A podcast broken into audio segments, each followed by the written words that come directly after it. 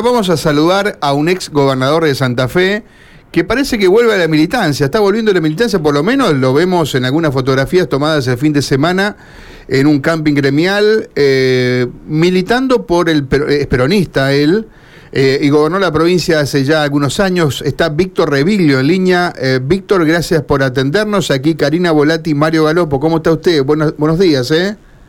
Buenos días, ¿cómo les va? Este, bien, sin, sin mayores problemas, como vos, buen jubilado. pero, pero jubilado activo porque se reunió, lo vemos ahí, ¿está preocupado por el peronismo? Víctor, ¿qué, qué lo lleva a, a su edad? Un hombre que dice, bueno, yo a lo mejor ya estoy para, para descansar, para ver los nietos, y sin embargo está allí en la militancia. Bueno, este, digámoslo de que quienes siempre hemos participado en política, este, lo seguimos haciendo de una u otra manera. No todo es electoral, ¿no es cierto? Al contrario, en la vida uno tiene diferentes etapas que ha participado.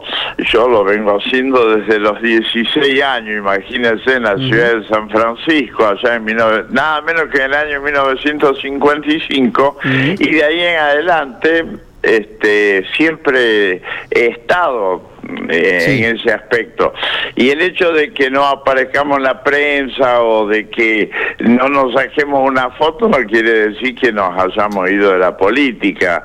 El hombre que ha, que ha hecho de eso un compromiso de vida de alguna manera desde el punto de vista ideológico, doctrinario y demás con el peronismo, eh, así lo ha sostenido y lo venimos haciendo, no solamente yo, sino infinidad de, compañeras y compañeros en ese sentido. Así que no es ninguna novedad el hecho de que con un grupo de compañeros de la capital y algunos del centro norte, como se le dice, de la provincia de Santa Fe, nos hayamos juntado, no en un camping, Galopo, eh, sino en el... Eh, en un salón gremial.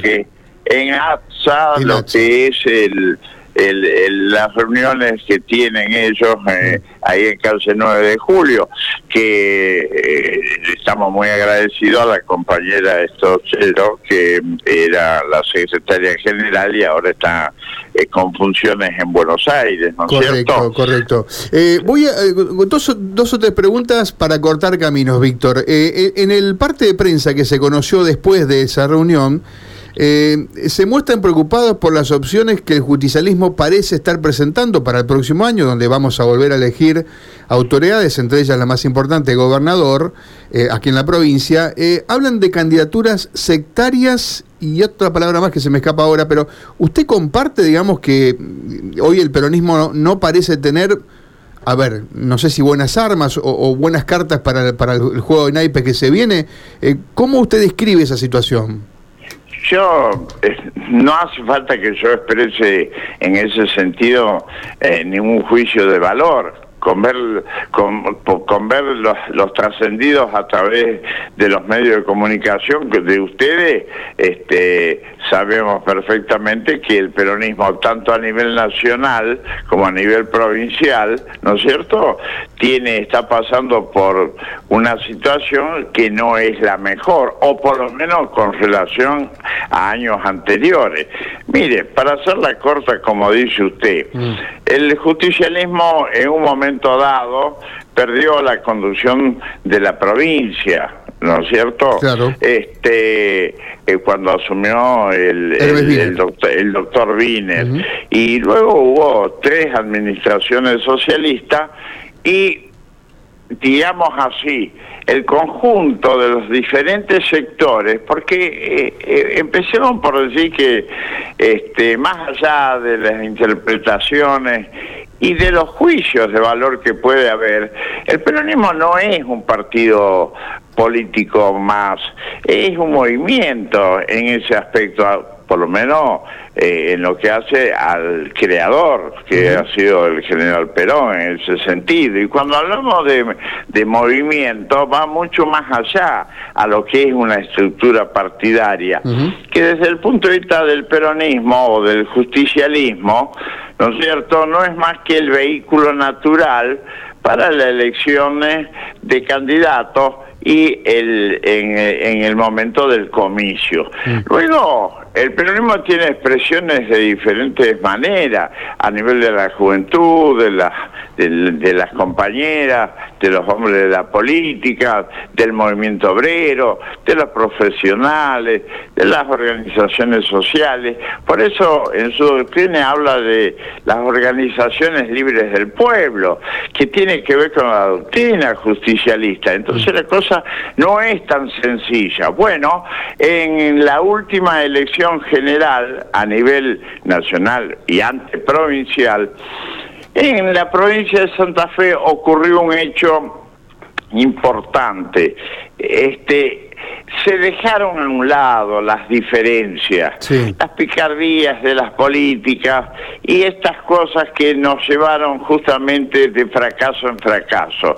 Supimos de alguna manera dejar de lado justamente eso mm. para encolumnarnos definitivamente y tratar de recuperar la provincia de Santa Fe a través de la elección, es decir, la expresión soberana del pueblo en las urnas. Correcto, con Perotti lo hicieron, con Perotti eso se logró, digamos, hace dos años, en el 2019, bueno, el peronismo logró otra vez. Exactamente, el compañero Perotti, luego de una interna con la señora Bielsa, no puedo decir compañera porque no es afiliada, pero es parte del lo que se da en llamar el campo nacional y popular. Usted me entiende lo que quiero decir, porque también el general Perón ya, no con la unidad en la diversidad, sino a través de lo que es el frente, aquella oportunidad, cuando él vuelve el Frente Justicialista de Liberación Nacional. La unidad en la diversidad expresa eso de lo cual estamos bueno, hablando. pero ahora están bastante, Víctor, parecen estar bastante hoy, bueno, hubo mucha, mucho ruido desde que asumió Perotti, no sé si van a enfrentar, bueno, el peronismo lo puede hacer, falta un año para las elecciones. A eso voy, esa unidad en la diversidad. Sí ¿no es cierto?, que nos posibilitó el triunfo del compañero Perotti, ¿no es cierto?, lamentablemente en estos momentos no se está dando. Y no se está dando por lo que se vuelve a equivocar algunos dirigentes este, con actitudes fuera de lugar, que, que son sesgadas y, de alguna manera sectarias. Y justamente Pedro siempre decía que había que dejar de lado lo sectario y lo excluyente, porque la política se hace sumando. Y esto no significa tener un pensamiento único, al contrario, el hombre por naturaleza humana no tiene, no tenemos de pensamiento. Hablar de pensamiento único, estamos hablando de un estado dictatorial totalitario, etcétera, etcétera, que por lo menos en el occidente no existe, ¿no es cierto? bueno, dentro del peronismo está en esta circunstancia, por eso eh, los compañeros que redactaron hablan de actitudes de alguna manera sectarias, porque no puede el Partido Justicialista decir está fulano, mengano y sultano y el resto no, es como que no existiera. Es tan amplio el peronismo que solamente abriendo justamente el juego al conjunto y no hay que tenerle miedo. ¿Sabe por qué, Alopo? Porque lo único que legitima su autoridad desde el punto de vista político, por lo menos en esta época, es con el voto de, de los afiliados. Es decir, ya sea con las PASO o las mm. anteriores, como en la época mía. Yo, por ejemplo, cuando fui precandidato a gobernador de la provincia, y fuimos a una elección interna en aquella oportunidad con el doctor Cariñal, compañero Cariñano. Y luego, ya en la general, con el candidato de la Unión Cívica Radical, también existían los, los socialistas y sobre todo los demócratas progresistas de la Unión Cívica Radical. Eso es lo que te hace realmente que este correcto. eh, tenga, Víctor le, quiero hacer valor y tenga autoridad.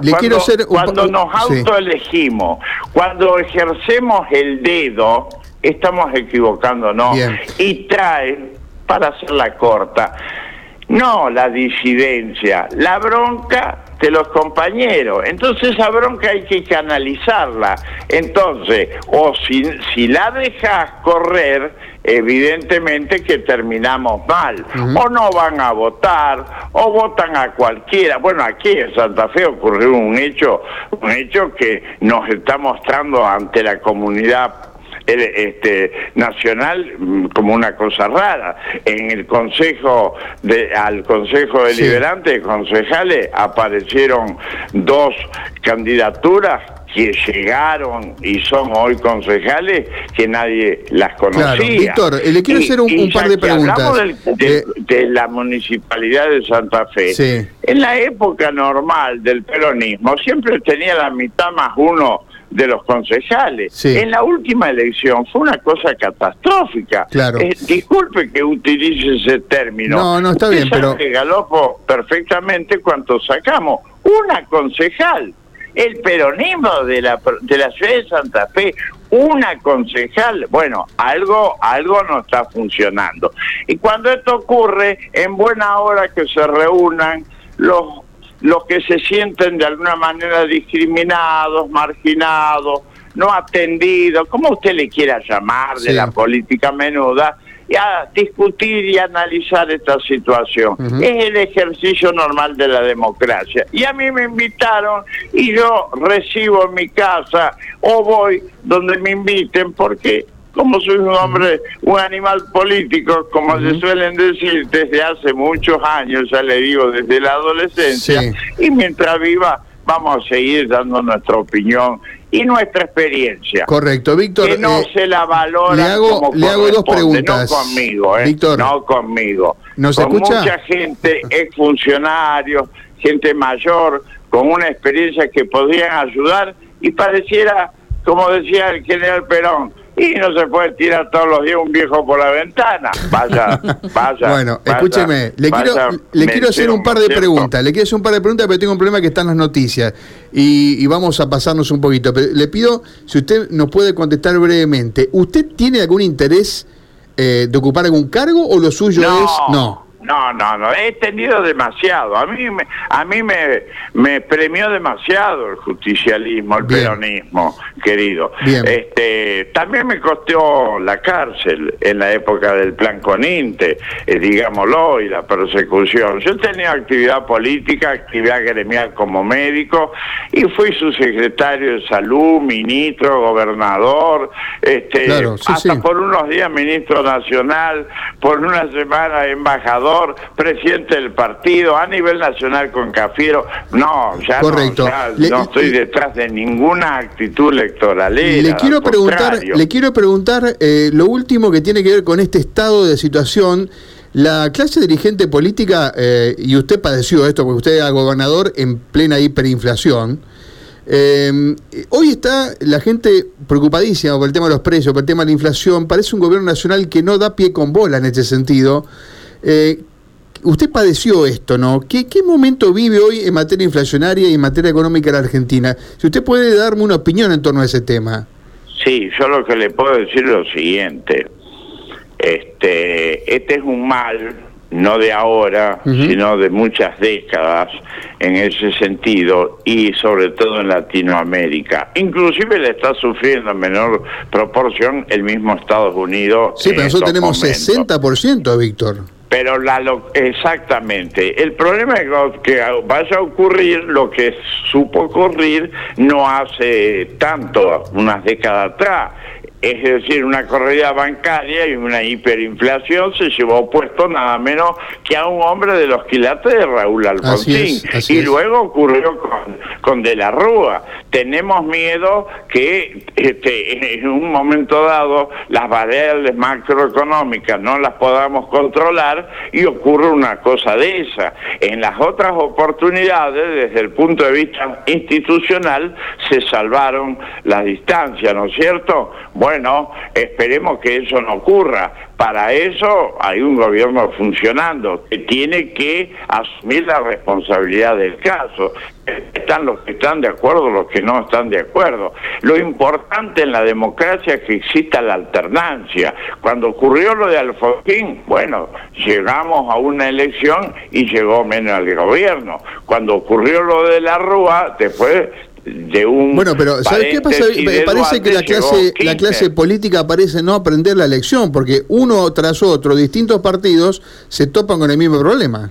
A Macri le pasó lo mismo hace tres eh, años ahora le pasa a Alberto Fernández antes le pasó a mucha gente por supuesto es verdad, es verdad, pero esto es fruto de las equivocaciones en tiempo y en forma que hemos tenido los argentinos. Hagámonos cargo, hagamos la autocrítica, terminemos con la soberbia, acordémonos de los tiempos no solamente buenos, sino de los malos, y pareciera que eh, en ese sentido no estamos haciendo los deberes como corresponde. Con las peleas y la falta de respeto y etcétera, etcétera, que suele ocurrir y, se dan, es, se ahondan las crisis sin lugar a duda.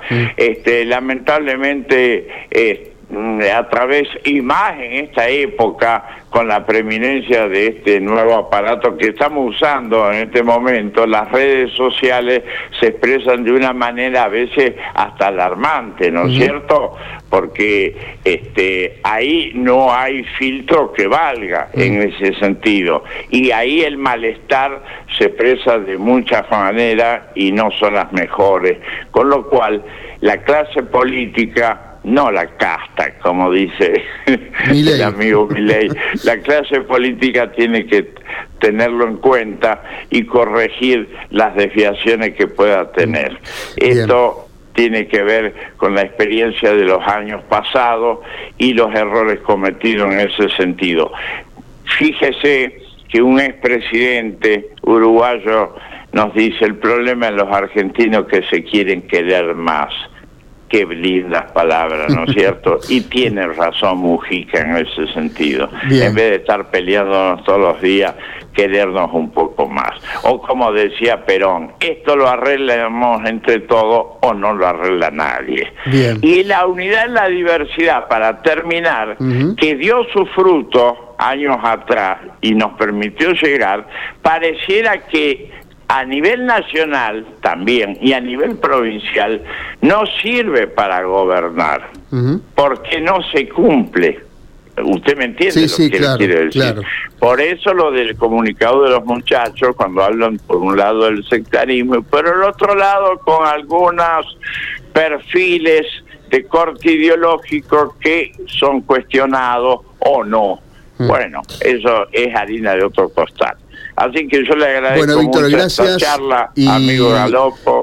podríamos seguir charlando ahora, pero los tiempos de radio son realmente complicados. Mire, estamos 2 y 7, nos hemos pasado 7 minutos, pero ha sido un gusto charlar con usted, Víctor. Hasta cualquier momento, ¿eh? Gracias a ustedes. Un ¿eh? abrazo, un abrazo. Bueno, el ex gobernador Víctor Revilo